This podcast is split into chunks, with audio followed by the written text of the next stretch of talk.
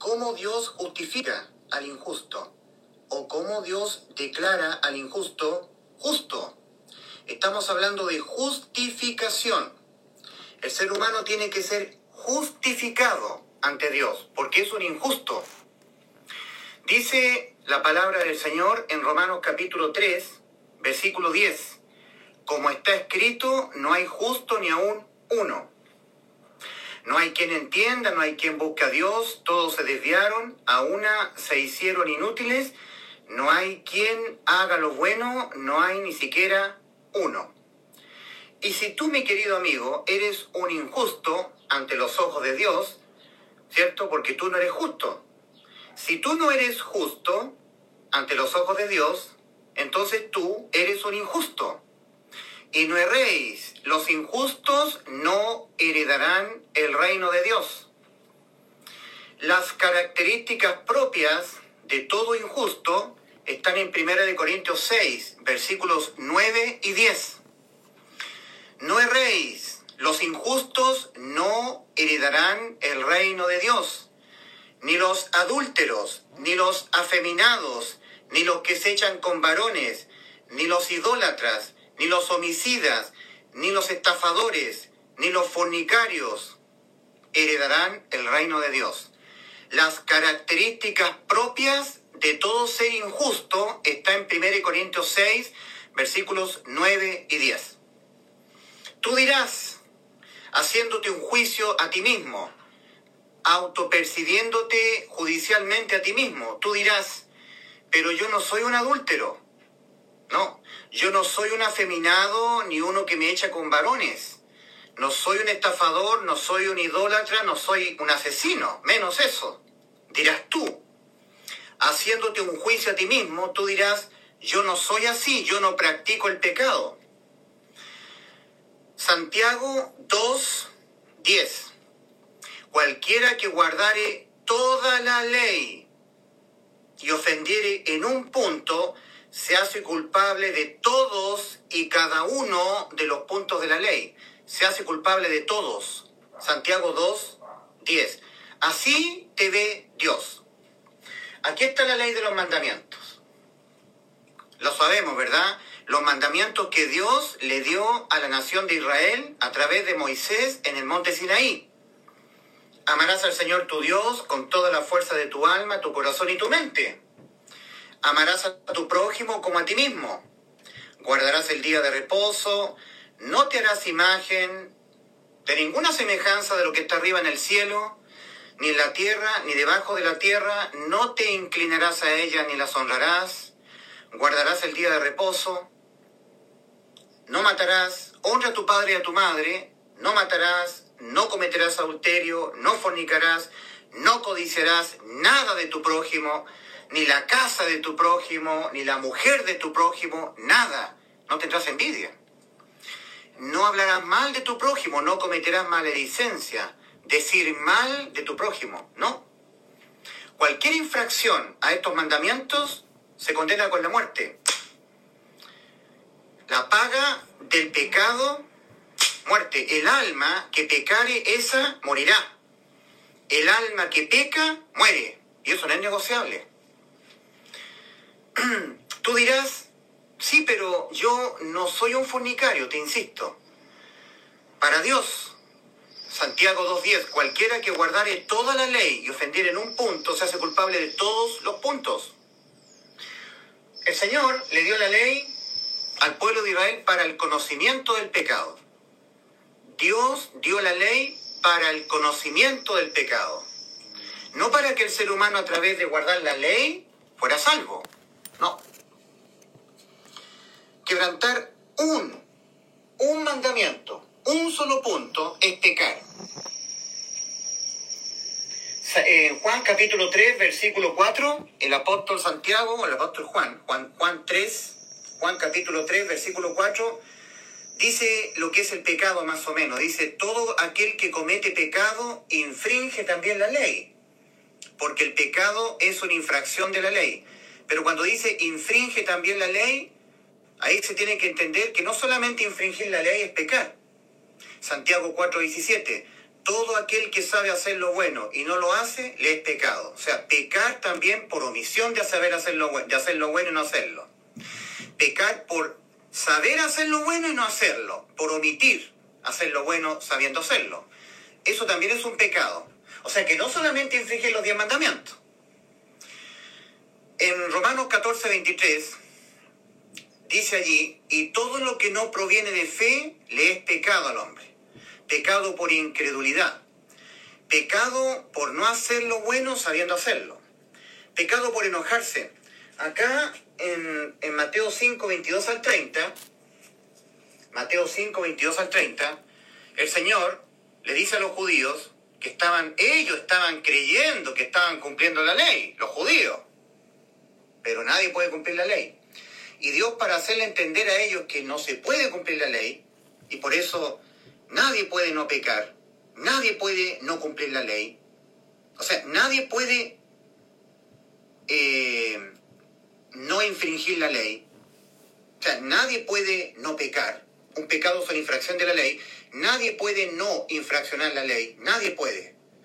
Tenemos una incapacidad moral para hacerlo, para no pecar, para no infringir la ley. Y Dios, el Señor Jesucristo, intentando a los judíos hacerle entender esto, les dice, oíste que fue dicho en la ley, no cometerás adulterio. Entonces un judío, creyendo él, haciendo un juicio inexacto, injusto de él, autopercibiéndose justo, que él puede no pecar, que él tiene la capacidad moral igual a Dios para no pecar, y eso es totalmente hacer un juicio injusto, un judío podría decir, bueno, yo soy casado, tengo a mi mujer, Nunca he adulterado, nunca he traicionado a mi mujer, nunca he tenido sexo con una mujer que no sea mi esposa, estando yo casado. Por lo tanto, yo no he adulterado. El Señor Jesucristo le dice a los judíos, oíste que fue dicho en la ley, no cometerás adulterio.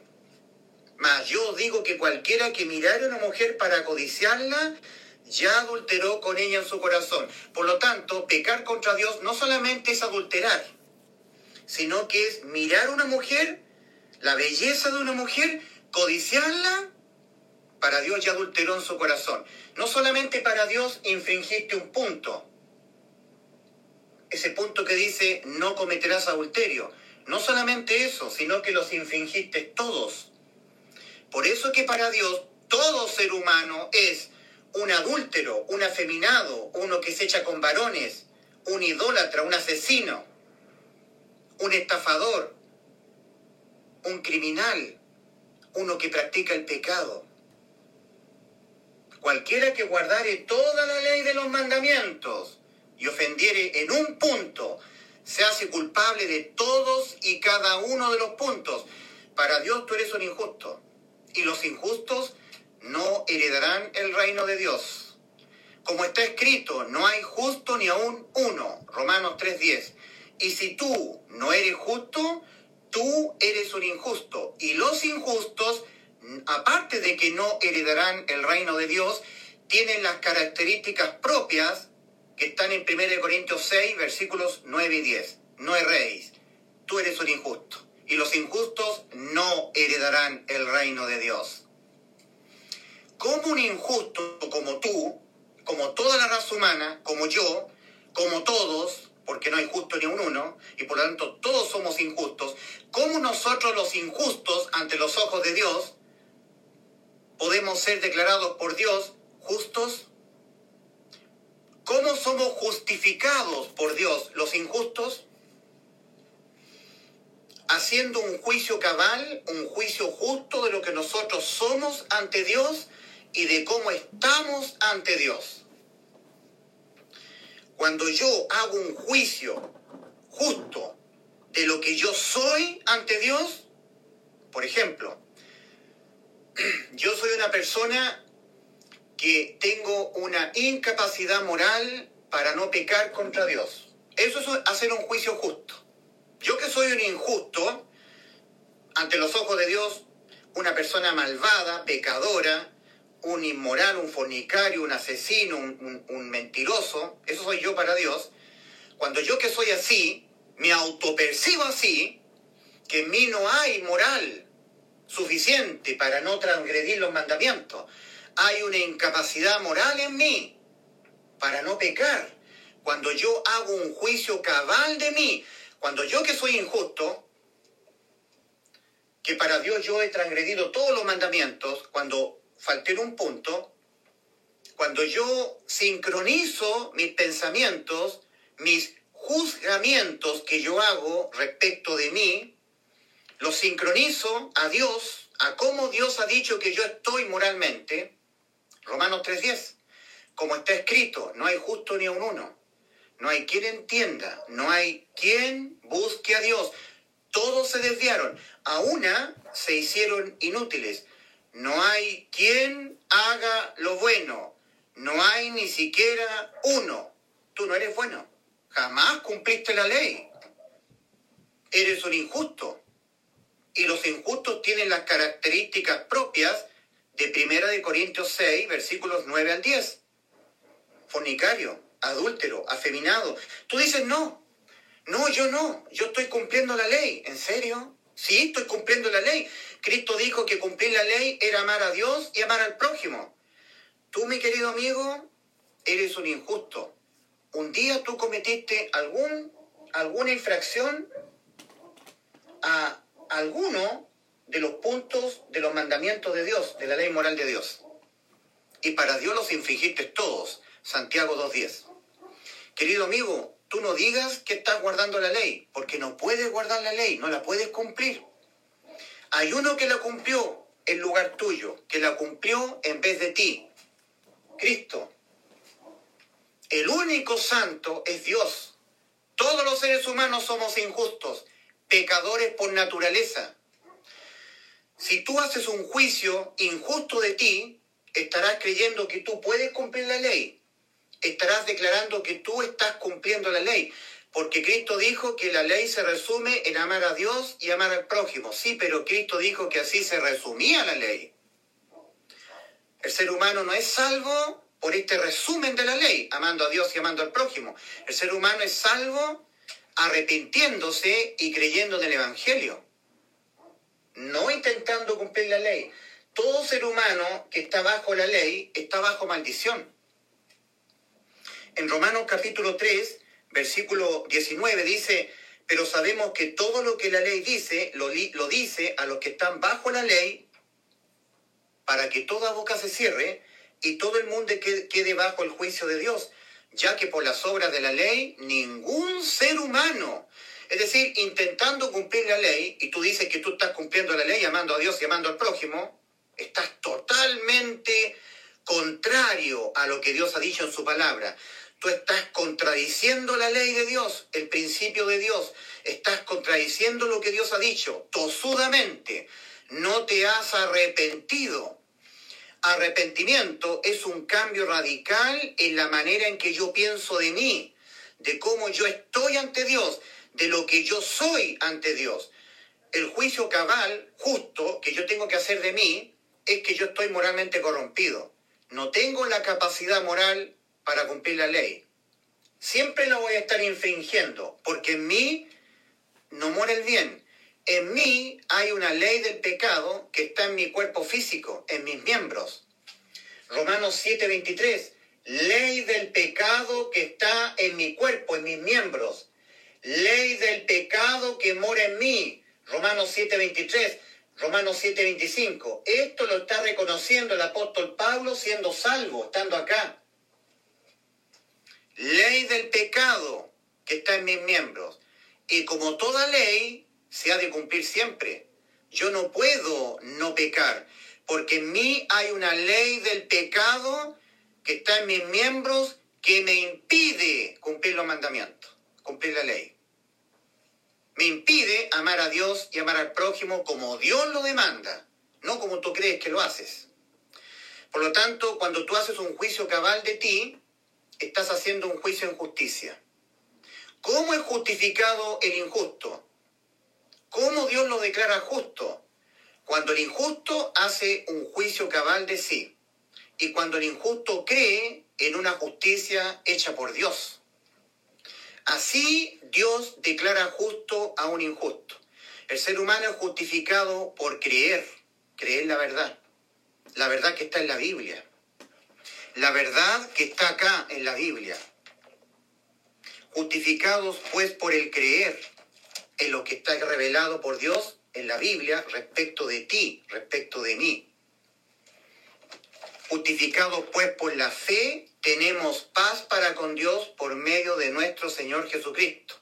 Romanos 5, versículo 1. Nunca dice justificados pues guardando la ley, amando a Dios o amando al prójimo. Nunca. Todo lo contrario. Dice Gálatas 3, versículos 10 y 11, porque todos los que dependen de la ley están bajo maldición. Es decir, toda persona que dice para ser, que, que para ser salvo de la condena por sus pecados está guardando la ley, está cumpliendo la ley, amando a Dios y amando al prójimo. Está dependiendo del cumplimiento de las obras de la ley, de los mandamientos de la ley. Está dependiendo de eso. Toda persona que depende de las obras de la ley está bajo maldición. Gálatas 3, 10 y 11. Porque todos los que dependen de las obras de la ley están bajo maldición porque escrito está, maldito todo aquel que no permaneciere en todas las cosas que están escritas en el libro de la ley para hacerlas, obedecerlas, y que por la ley, intentando amar a Dios, amando al prójimo, cumpliendo los mandamientos, obedeciendo los mandamientos, ningún ser humano será justificado delante de él, porque por medio de la ley es el conocimiento del pecado? Ninguno. Gálatas 3, 10 y 11.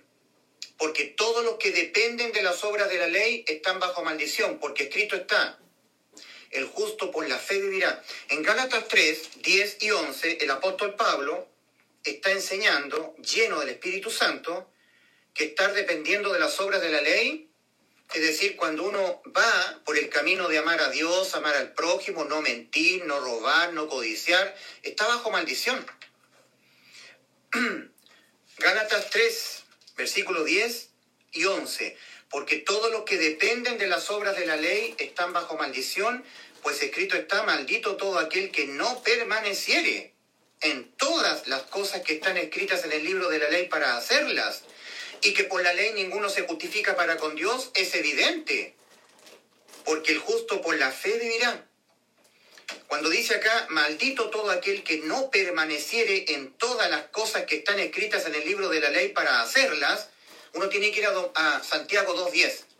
Cualquiera que guardare toda la ley y ofendiere en un punto se hace culpable de todos los puntos de la ley.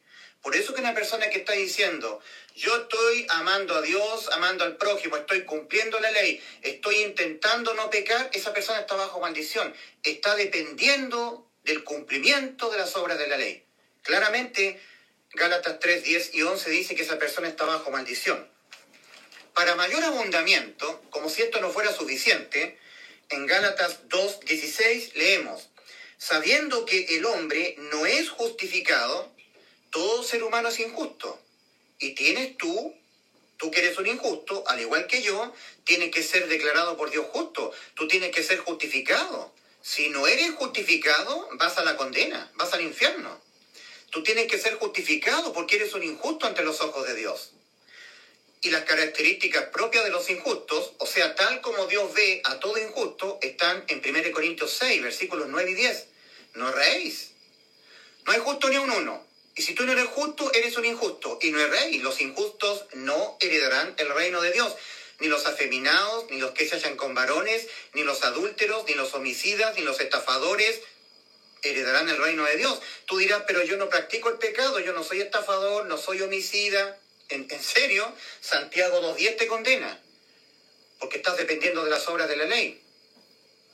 Sabiendo que el hombre no es justificado por las obras de la ley, Gálatas 2.16, sino por la fe de Jesucristo, nosotros, dice el apóstol Pablo a los Gálatas, cuando escribe a los Gálatas, nosotros también hemos creído en Jesucristo para ser justificados por la fe de Cristo y no por las obras de la ley, por cuanto por las obras de la ley nadie, nadie, tú tampoco, nadie será justificado, nadie. Dios no te declarará justo cuando tú estés dependiendo del cumplimiento de las obras de la ley. Jamás. Porque tú tienes que hacer un juicio cabal de ti, querido amigo. Para que tú que eres un injusto ante los ojos de Dios y Dios te ve como un afeminado, un inmoral, uno que practica el pecado, tal vez tú no te veas a ti mismo así. Tal vez tú no hagas un juicio de esa naturaleza respecto de ti, pero Dios sí. Y eso es lo terrible. Lo importante es cómo, cómo Dios nos ve a nosotros. Eso es lo que vale. No, no como tú te veas a ti mismo, sino como Dios te ve a ti, como Dios me ve a mí. Y está escrito como Dios nos ve a nosotros. Como está escrito, no hay justo ni a un uno. En Romanos capítulo 3, versículo 9, el apóstol Pablo dice, ya hemos acusado a gentiles y a judíos que todos están bajo pecado. Versículo 10, como está escrito, no hay justo ni a un uno. Tú no eres justo ante los ojos de Dios, no te engañes. Y si tú no eres justo, entonces eres un injusto. Y los injustos no heredarán el reino de Dios. Tú dices, no, no es cierto lo que dices tú. Y resulta que lo que digo yo es lo que está escrito en la Biblia. Arrepentimiento. Arrepentimiento es un cambio radical en la manera en que el ser humano se piensa a sí mismo, se autopercibe a sí mismo ante Dios, en lo moral, en lo judicial y en lo espiritual espíritu, cuerpo y alma. Ya vamos a tocar ese punto. Arrepentimiento, cuya palabra en griego, tal como fue escrito en el Nuevo Testamento, es metanoia, significa etimológicamente hablando, el sentido, el significado etimológico de la palabra arrepentimiento es cambio. Pero Dios no está demandando el cambio conductual para ser salvo, para ser justificado. No. No es lo que dicen las religiones que tú tienes que arrepentirte de tus pecados. No, tú tienes que arrepentirte de lo que tú eres. Tú eres un emanador de pecados. Dios no te manda a ti que tú te arrepientas de aquello que emana de ti, tus pecados. No, Dios pide que tú te arrepientas de lo que tú eres. Tú eres un pecador, que no vas a poder dejar de pecar hasta el mismo día de tu muerte física. Dice el apóstol Pablo en Romanos 7, 23 y 25 ley del pecado que está aquí, en el cuerpo físico.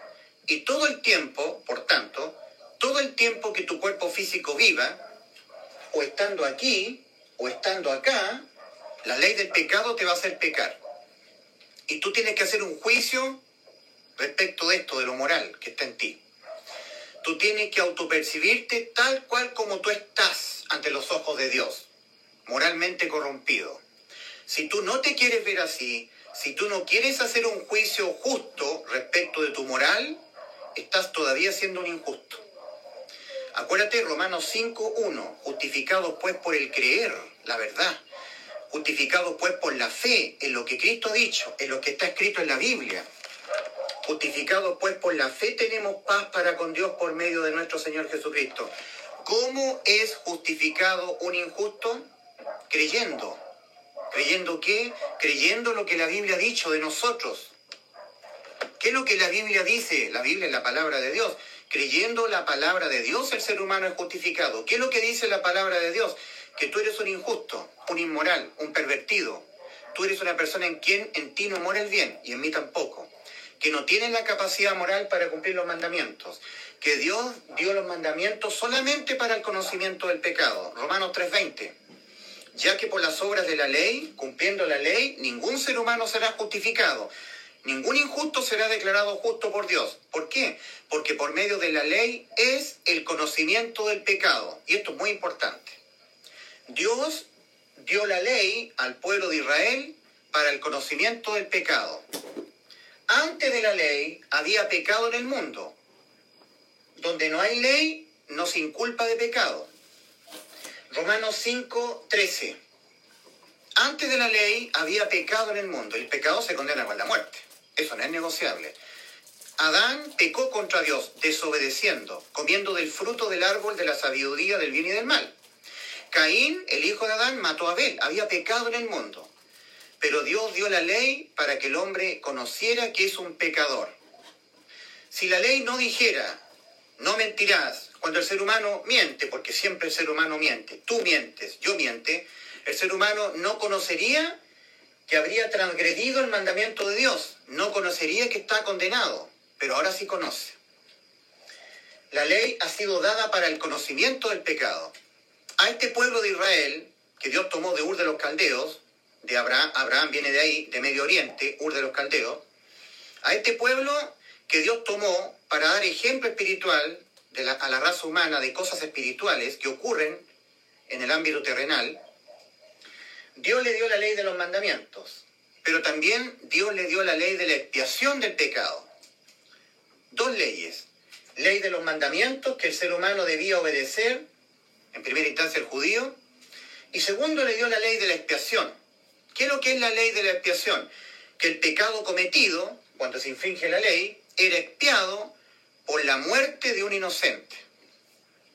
Era un animalito un corderito macho de un año sin defecto era la víctima de la expiación, un animalito inocente. El judío, cuando se miraba en la ley, un transgresor, acuérdate que todo aquel que comete pecado infringe también la ley, porque el pecado es una infracción de la ley, primera de Juan 3.4, cuando el judío se entendía infractor de la ley y entendía que debía ser muerto, porque el judío sabía perfectamente, primero, que va a pecar hasta que se muera. Para eso está la ley de los mandamientos y para eso está la ley de la expiación. Si hay alguien que sabe que el ser humano va a pecar hasta que muera, es el judío. Tal vez los gentiles estamos un poco desconectados de esta verdad. Los judíos esperan levantar el tercer templo para construir el templo, el lugar santo, donde se hacen los sacrificios, ahí en el altar de bronce, para reiniciar el continuo sacrificio por los pecados. ¿Y por qué quieren hacer eso los judíos? Porque los judíos no han creído que Jesucristo el Señor es el Mesías prometido que expió el pecado del mundo. Lo rechazaron. Y por eso quieren levantar el templo para reiniciar el continuo sacrificio por los pecados. Si hay alguien que sabe que se va a pecar hasta que se muera, es el judío. Y además, si hay alguien que sabe que el pecado se condena con la muerte, son los judíos.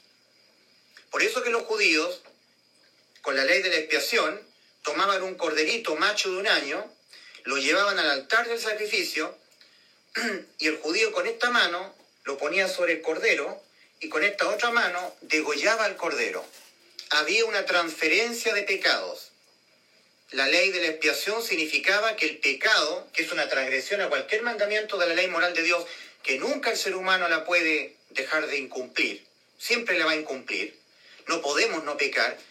Cuando hacía eso el judío, se, se miraba en la ley y en algún momento se había enojado contra su prójimo, en algún momento había codiciado el bien de su prójimo, en algún momento había mentido, había infraccionado un punto de la ley de Dios, lo que haces tú, lo que hago yo, lo que hacemos todos hoy, el judío sabía que estaba condenado a la muerte, pero había una ley de la expiación del pecado. El pecado se condena solamente con la muerte del infractor. El pecado no se promedia con buenas obras y eso lo sabe perfectamente el judío. El judío tenía que abocarse, adherirse a la ley de la expiación. Tenía que tomar un animalito, víctima de la expiación.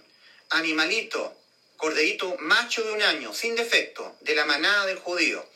Llevarla, llevar el cordero al altar del sacrificio. Poner su mano sobre la cabeza, transfiriendo simbólicamente el pecado cometido a este animalito que no tenía por qué ser objeto de la muerte. Y con la mano derecha el propio judío que había cometido la transgresión degollaba al cordero y el corderito moría. Y su sangre era vertida y la sangre del cordero expiaba el pecado cometido. Ley de la expiación. Todo eso era un simbolismo de lo que un día el Dios del cielo iba a hacer por la raza humana enviando una sola ofrenda por los pecados de todo el mundo.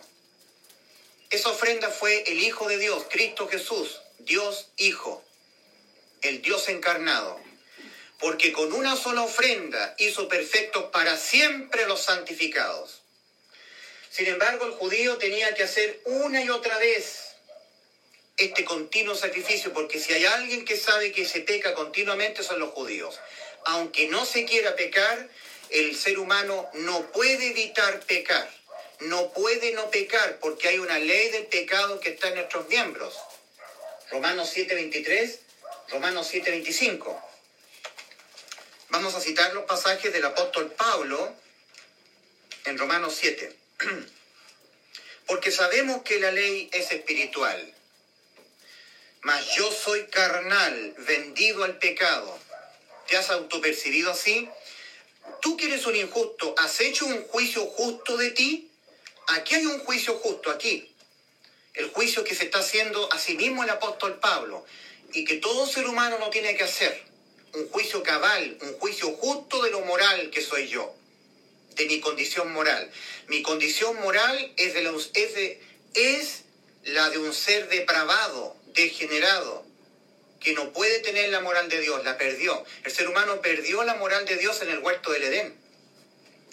Porque sabemos que la ley es espiritual, mas yo soy carnal. Eso es un justo juicio de ti. Mas yo soy carnal, vendido al pecado, porque lo que hago no lo entiendo, pues no, no hago lo que quiero, sino lo que aborrezco, eso hago. Y si lo que no quiero, esto hago, apruebo que la ley es buena. De manera que ya no soy yo quien hace aquello, sino el pecado que mora en mí. Tú que eres un injusto, ¿alguna vez has hecho un juicio justo de ti? ¿Has, reconocido en justicia que el pecado mora en ti? Como aquí lo dice Saulo de Tarso, el apóstol Pablo, nunca sigue siendo un injusto. Y yo sé que en mí, esto es en mi carne, no mora el bien. ¿Has hecho un juicio justo de ti? ¿Te has hecho un juicio justo de ti alguna vez? Reconociendo que el pecado no muere que el pecado muere en ti, que en ti no muere el bien. Dice el apóstol Pablo, porque el querer el bien está en mí, pero no el hacerlo. Romanos 7, 18. En Santiago 4, 17, el apóstol Santiago dice, y todo aquel que sabe hacer lo bueno y no lo hace, le es pecado. El apóstol Pablo ahora se estaba reconociendo que él estaba pecando. Sabiendo hacer lo bueno, no lo hacía. Estaba pecando. Y yo sé que en mí esto es en mi carne, no mora el bien, porque el querer el bien está en mí, pero no el hacerlo. Porque no hago el bien que quiero, sino el mal que no quiero, eso hago. Santiago 4:17. El que sabe hacer lo bueno y no lo hace, le es pecado. En este momento el apóstol Pablo, acá, ¿cierto? En Romanos 7, está diciendo que está pecando. ¿Lo has dicho tú de ti? ¿Te has reconocido, has hecho un juicio justo de ti en lo moral, que estás pecando siempre contra Dios? ¿Nunca? Sigue siendo un injusto. Porque no hago el bien que quiero, dice el apóstol Pablo, sino el mal que no quiero, eso hago. Y si hago lo que no quiero, ya no lo hago yo, sino el pecado que mora en mí. Así que queriendo yo hacer el bien, hallo esta ley, que el mal está en mí. Esa es la ley. El mal está en mí. ¿Has hecho un juicio justo de ti mismo? ¿Has hecho un juicio justo en justicia de ti mismo? ¿Que el mal está en ti? Si tú no haces un juicio cabal de ti mismo, sigues siendo un injusto. Dios te, te sigue tratando como un injusto. Así que queriendo yo hacer el bien, hallo esta ley, que el mal está en mí. Porque según el hombre interior, el apóstol Pablo era salvo ya. El apóstol Pablo está escribiendo la carta a los romanos siendo salvo, siendo un apóstol del Señor Jesucristo en la iglesia de los gentiles. Le está escribiendo a los romanos en Italia. En Romanos 7 está diciendo esto el apóstol Pablo. Según el hombre interior, todo salvado tiene un hombre interior, producto del nuevo nacimiento espiritual. Ha sido hecho, nacido de nuevo, el Salvador. El nuevo hombre interior solamente lo tiene una persona que ha pasado de muerte a vida. El hombre interior lo tiene un salvado. La persona que no se ha arrepentido y no ha creído en el Evangelio, que sigue siendo un injusto, no tiene un hombre interior está muerto espiritualmente por haber pecado. Sigue muerto espiritualmente por haber pecado. El apóstol Pablo dice, según el hombre interior propio de un salvado, me deleito en la ley de Dios, pero veo otra ley en mis miembros que se revela contra la ley de mi, de mi cuerpo, de mi mente, y que me lleva cautivo la ley del pecado que está en mis miembros. Romanos 7:23. Ley del pecado que está en mis miembros. Acá, acá. Lo está diciendo un salvado. El perdido, el condenado, el injusto, el que está muerto espiritualmente por haber pecado, el que sigue con su alma condenada al infierno, no hace un, juicio justo de sí. Él no reconoce que hay una ley del pecado que está en sus miembros, ¿no? Él dice que puede guardar la ley. Él dice que está intentando ir al cielo guardando la ley, amando a Dios y amando al prójimo. Tiene un juicio totalmente inequívoco y totalmente en injusticia respecto de sí. Es un injusto y está haciendo un juicio respecto de sí propio de un injusto. Entonces, pero veo otra ley en mis miembros que se revela contra la ley de mi mente y que me lleva cautivo a la ley del pecado que está en mis miembros. Y exclama el apóstol Pablo en Romanos 7:24, miserable de mí, ¿quién me librará de este cuerpo de muerte? Eso lo exclamamos solamente los salvados, los que si morimos vamos al cielo.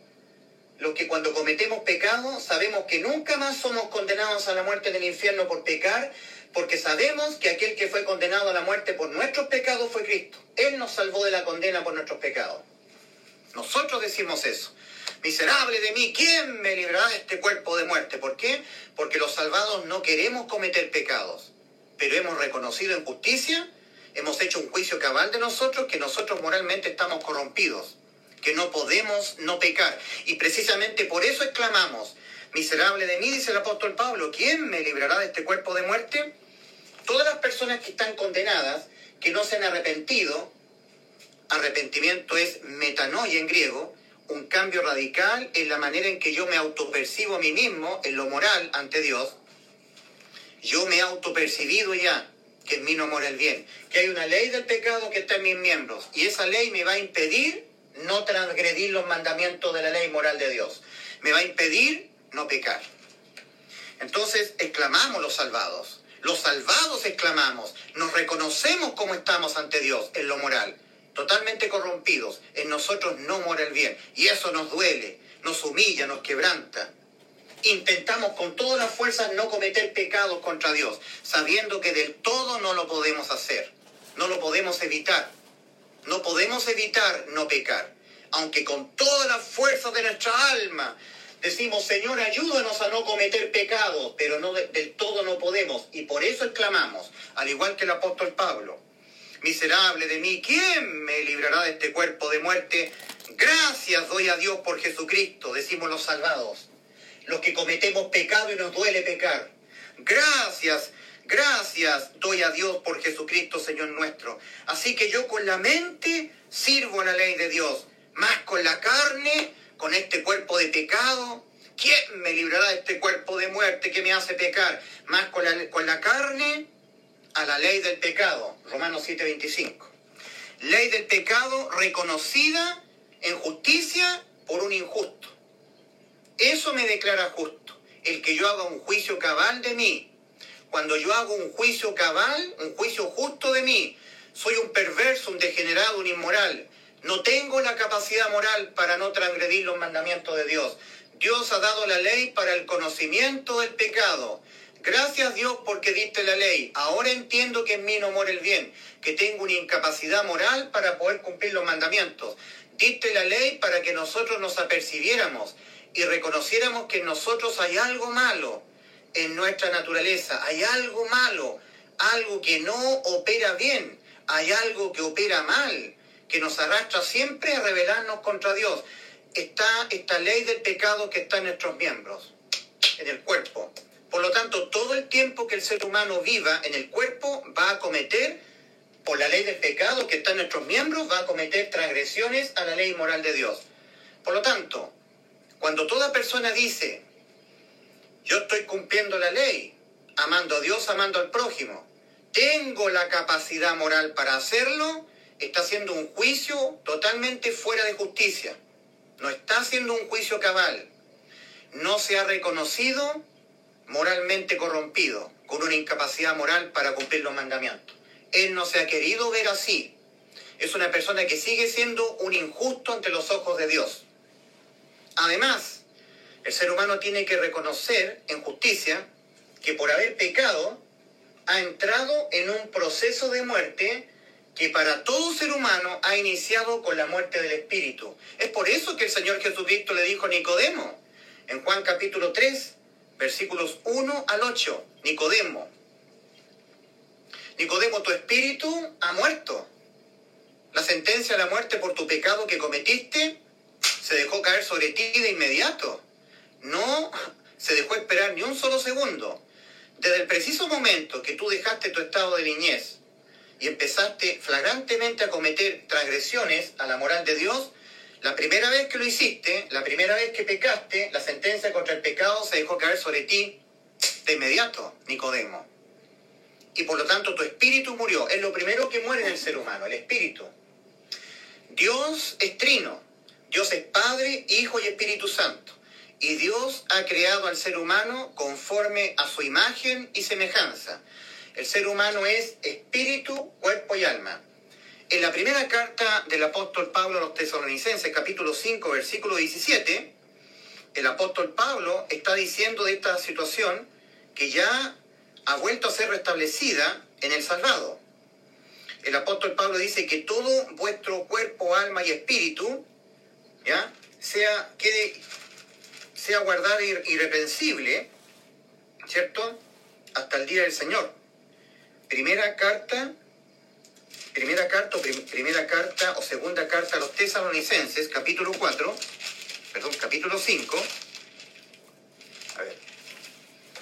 Dice el apóstol Pablo escribiendo a los, a los de Tesalónica, habían nacido ellos espiritualmente de nuevo porque estaban acá, eran los creyentes de Tesalónica, que se habían arrepentido y habían creído en el Evangelio que todo vuestro ser, espíritu, cuerpo y alma sean guardados irreprensibles para la venida del Señor. Es una exhortación, palabras de ánimo del apóstol Pablo a los creyentes de Tesalónica, que todo vuestro ser, espíritu o alma, cuerpo y espíritu sea guardado irreprensible hasta la venida del Señor. Eso es lo que está diciendo el apóstol Pablo estas personas que están acá, que eran salvas, un día estaban acá. Estaban condenadas, sus almas, por haber pecado, condenadas a la muerte. Sus espíritus estaban muertos, que es lo primero que muere en todo ser humano. Pero un día ellos se vieron así, hicieron un juicio cabal de ellos mismos, todos son injustos, pero hicieron un juicio justo de ellos mismos. En sus pensamientos, oyendo la palabra del Señor, prestando oídos a lo que la Biblia dice de cómo estamos nosotros moralmente y de cuál es nuestra posición judicial y espiritual en la que estamos ante Dios. Y ellos, en primera instancia, como eran seres naturales, seres animales, ellos creían, tenían pensamientos como estos. Yo no creo ser objeto de ninguna condena de parte de Dios porque yo no le he hecho mal a nadie. Esos eran los pensamientos que tenían ellos. Pero ahora, prestando oídos a la Biblia, por eso que arrepentimiento es cambio de los pensamientos. Ellos decían, yo no creo ser objeto de ninguna condena. Yo no creo ser objeto de ninguna condena debido a mis pecados porque yo no le he hecho mal a nadie. Pero ahora yo entiendo que pecado y que el pecado se condena con la muerte. Ahora entiendo que estoy condenado. Ahora entiendo que mi alma está condenada a la muerte. Ahora entiendo que necesito ser salvo de la condena a la muerte de mi alma porque mi alma ha pecado contra Dios. Un cambio en los pensamientos. Eso es arrepentimiento. No es un cambio conductual que yo antes fumaba, bailaba, fornicaba, tomaba, bebía, cometía pecados y ahora yo hago un cambio conductual. Ahora yo dejo el pecado, miro a Dios y me arrepiento de mis pecados. No, eso es mentira religiosa. Nunca el Señor dice que tú tienes que arrepentirte de tus pecados para ser salvo. Jamás. El arrepentimiento de los pecados lo hacen los salvados, porque seguiremos pecando. Pero para ser salvo el ser humano tiene que autopercibirse condenado, espiritualmente muerto y moralmente corrompido, que tiene en su carne una ley del pecado ha sido heredero de una naturaleza pecaminosa que toda la vida, todo el tiempo que el cuerpo físico viva en este mundo, toda la vida, le va a obligar a pecar. No podrá no pecar, no se puede no pecar. El ser humano no puede no pecar, no puede no infringir los mandamientos. Dios dio la ley de los mandamientos para el conocimiento del pecado, no para que el ser humano sea justificado por la ley, obedeciendo la ley. Romanos 3:20 ya que por las obras de la ley, guardando los mandamientos, ningún ser humano será justificado, ningún ser humano que es injusto será declarado por Dios justo, porque por medio de la ley es el conocimiento del pecado. Por medio de la ley es el conocimiento del pecado. Por medio de la ley es el conocimiento del pecado. Romanos 3:20. Gálatas 2:16. Sabiendo que el hombre no es justificado por las obras de la ley, sino por la fe de Jesucristo. Nosotros, dice el apóstol Pablo a los Gálatas, también hemos creído en Jesucristo. Nosotros hemos creído en Jesucristo para ser declarados por Dios, nosotros que somos injustos, justos, para ser justificados por la fe de Cristo. Y no por estar cumpliendo la ley, no por las obras de la ley, por cuanto por estar amando a Dios, amando al prójimo, no cometiendo mentiras, no fornicando. Nadie será justificado, nadie. Por lo tanto, como el injusto, y no hay justo ni a un uno, por lo tanto son todos injustos los seres humanos ante los ojos de Dios, como un ser humano que es injusto ante los ojos de Dios, Dios lo justifica, Dios lo declara justo, lo justifica para poder ir al, ir al cielo. ¿Cómo? Es cuando el ser humano injusto ejerce un juicio cabal, desarrolla un juicio cabal de él mismo. Y el injusto dice realmente, basado en lo que dice mi Dios, en su palabra, la Biblia, yo soy un ser moralmente corrompido. No puedo no quebrantar los mandamientos de Él. No puedo no pecar. No puedo. Estoy inhabilitado para poder cumplir los mandamientos. Hago un juicio justo de mí, en lo moral. Además, por haber pecado, y como Dios bien lo dice en su palabra, mi alma está condenada a la muerte. Dios ha dicho en su palabra, el alma que pecare, esa morirá. Mi alma ha pecado contra Dios, por lo menos ha quebrantado un punto de la ley moral de Dios. Y para mayor abundamiento, por haber quebrantado un punto, me he hecho culpable de todos los puntos de la ley. Para Dios me ve como un injusto, un hechicero, afeminado, que se echa con varones, adúltero, homicida, estafador, delincuente, que practica el pecado, adúltero, fornicario, asesino. Todo eso me ve Dios. Entonces yo merezco ir al infierno me lo merezco. En justicia yo merezco ser condenado a la muerte. Si Dios, que es santo, ha dicho el alma que pecare esa morirá, y mi alma ha pecado contra Dios, en justicia merezco el infierno. Eso es hacer un juicio cabal de ti, un juicio justo de ti mismo. Estoy corrompido moralmente, no pude cumplir la ley. Juicio cabal. Antes yo pensaba que yo no tenía por qué ser objeto de ninguna condena porque yo no le, no le había hecho mal a nadie. Ahora cambié mis pensamientos respecto de mí mismo, en lo moral. Ahora entendí que moralmente estoy corrompido, porque no puedo no pecar.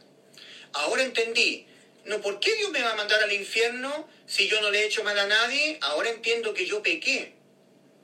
Mira, yo pienso en mis pensamientos respecto de mí mismo, que sí, yo he cometido algunos pecadillos chiquitillos, chiquititos, pecaditos chiquititos, porque él ha violado, él ha matado. Mira a los delincuentes en las cárceles, ellos se merecen, pero yo no.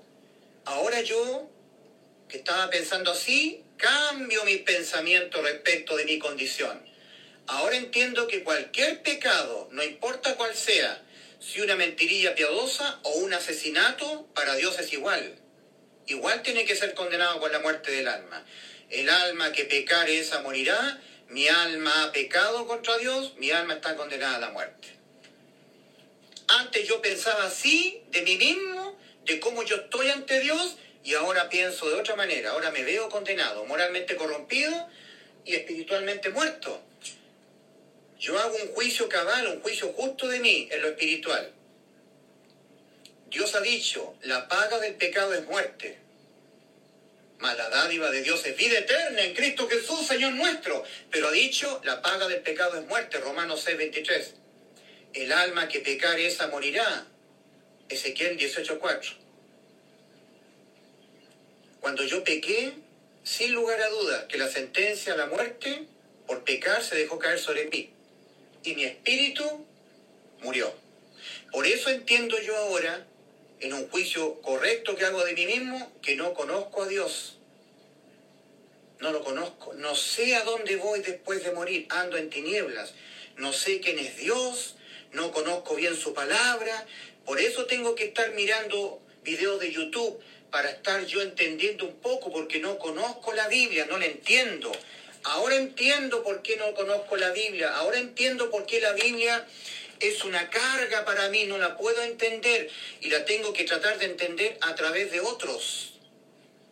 Tengo que adquirir convicciones de terceros porque yo no puedo, yo no puedo entender la palabra de Dios.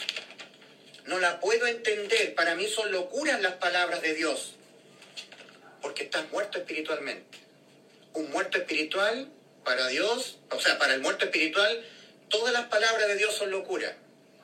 Primera, primera carta a los Corintios, capítulo 2, versículos 14 y 15. Primera Corintios 2, versículos 14 y 15. El hombre que está muerto espiritualmente, que está condenado a su alma, muerto espiritualmente y moralmente, está corrompido. Y esa condición de estar corrompido moralmente no cambia cuando entra la salvación. Primera de Pedro 3:21, cuando el ser humano es sellado con el Espíritu Santo, cuando el ser humano oye el Evangelio y lo cree, el Evangelio, las buenas nuevas de salvación, cuando el ser humano cree que Cristo lo salvó en la cruz del Calvario y le dio vida eterna, ahí es sellado el ser humano. Efesios 1, versículos 13 y 14, el bautismo, el sello del Espíritu Santo. Cuando el Espíritu Santo entra a morar dentro del que ha oído y creído del Evangelio. En él también vosotros, habiendo oído la palabra de verdad, el Evangelio de vuestra salvación, y habiendo creído en el Evangelio de vuestra salvación, habiendo creído en él, fuisteis sellados, bautizados, ahí somos salvos, fuisteis sellados con el Espíritu Santo de la promesa, que es las arras de nuestra herencia, la prenda en garantía de nuestra herencia en los cielos, hasta la redención de la posesión adquirida somos sellados hasta la redención, hasta el arrebatamiento, hasta cuando nuestros cuerpos sean transformados en semejantes en gloria al cuerpo de Cristo y dejemos de estar en la corrupción de la carne, para que las inmundicias de la carne ya no sean quitadas totalmente. Redención de nuestros cuerpos. En 1 de Pedro 3:21 leemos, el bautismo que corresponde a esto ahora nos salva, no quitando las inmundicias de la carne. O sea que el salvado va a estar en las inmundicias de la carne todavía la ley del pecado que está reconociendo el apóstol Pablo en Romanos 7 todavía está en él. Las inmundicias de la carne, la ley del pecado, no es quitada cuando el ser humano es salvo. De los tres estados en que el ser humano está, muerto espiritualmente, moralmente corrompido y con su alma condenada a la muerte, cuando el ser humano se arrepiente y cree en el Evangelio y pasa de muerte a vida, de los tres estados cambian dos, el espiritual y el judicial el espíritu es nacido de nuevo y el alma que está condenada al infierno queda salva con vida eterna. Pero las inmundicias de la carne, la ley del pecado que está en el cuerpo físico, en los, la ley del pecado que está en los miembros del cuerpo, sigue vigente. De los tres estados, cuando el ser humano es salvo, cambian dos. Uno, el moral sigue vigente. Eso nos hace exclamar a todos los salvados lo mismo que el apóstol Pablo en Romanos 7 Miserable de mí, ¿quién me librará de este cuerpo de muerte? Los salvados estamos esperando la redención de nuestros cuerpos, estamos esperando el rapto de la iglesia de Cristo para ser transformados nuestros cuerpos de pecado a cuerpos de gloria, incorruptibles. ¿Tú has hecho un juicio cabal de ti? ¿Has cambiado tus pensamientos? ¿Te has arrepentido de lo que tú eres? No de tus pecados. Mira, aquí hay personas que están en la religión. Muchos de ellos están procurando entrar a la salvación dependiendo de ellos mismos, porque ellos no han creído, primero, que están corrompidos, no han creído que están espiritualmente muertos, que sus almas están ya condenadas a la muerte por haber pecado, no se han querido ver injusticia así. Siguen siendo injustos, no se han arrepentido de lo que ellos son y de cómo están ante los ojos de Dios. Arrepentimiento es un cambio radical en la manera en que el ser humano se piensa a sí mismo ante Dios. Cuando un ser humano se arrepiente, cuando cambia sus pensamientos respecto de cómo se ve él ante Dios, el ser humano se horroriza, se espanta, pega un grito y dice el ser humano, necesito ser salvo, voy marchando rumbo al infierno, estoy espiritualmente muerto por haber pecado, por eso no entiendo a Dios, no entiendo a dónde voy, estoy en oscuridad, no sé a dónde voy después de morir, no sé quién es Dios y no entiendo la Biblia. Estoy como un animal moralmente corrompido, estoy en la carne todavía, estoy moralmente corrompido, guiado por los apetitos de la carne en su 100%. Soy un hombre natural, un hombre animal. Estaba citando Primera de Corintios, capítulo 2, versículos 14 y 15. Porque el hombre natural en el griego dice el hombre animal, eh, en el original, porque el hombre natural no percibe, no entiende las cosas que son del Espíritu de Dios. ¿Cuáles son las cosas que son del Espíritu de Dios? Estas. Por eso que tú chocas con la Biblia, chocas, no la entiendes. Y tienes que oír a gurúes de YouTube acerca de los sellos, el arrebatamiento, el, viene un planeta X, que Estados Unidos, que la Unión Soviética, que Rusia, que el cataclismo, cosas, cosas así. No entiendes la Biblia, te parecen locura las páginas de la Biblia.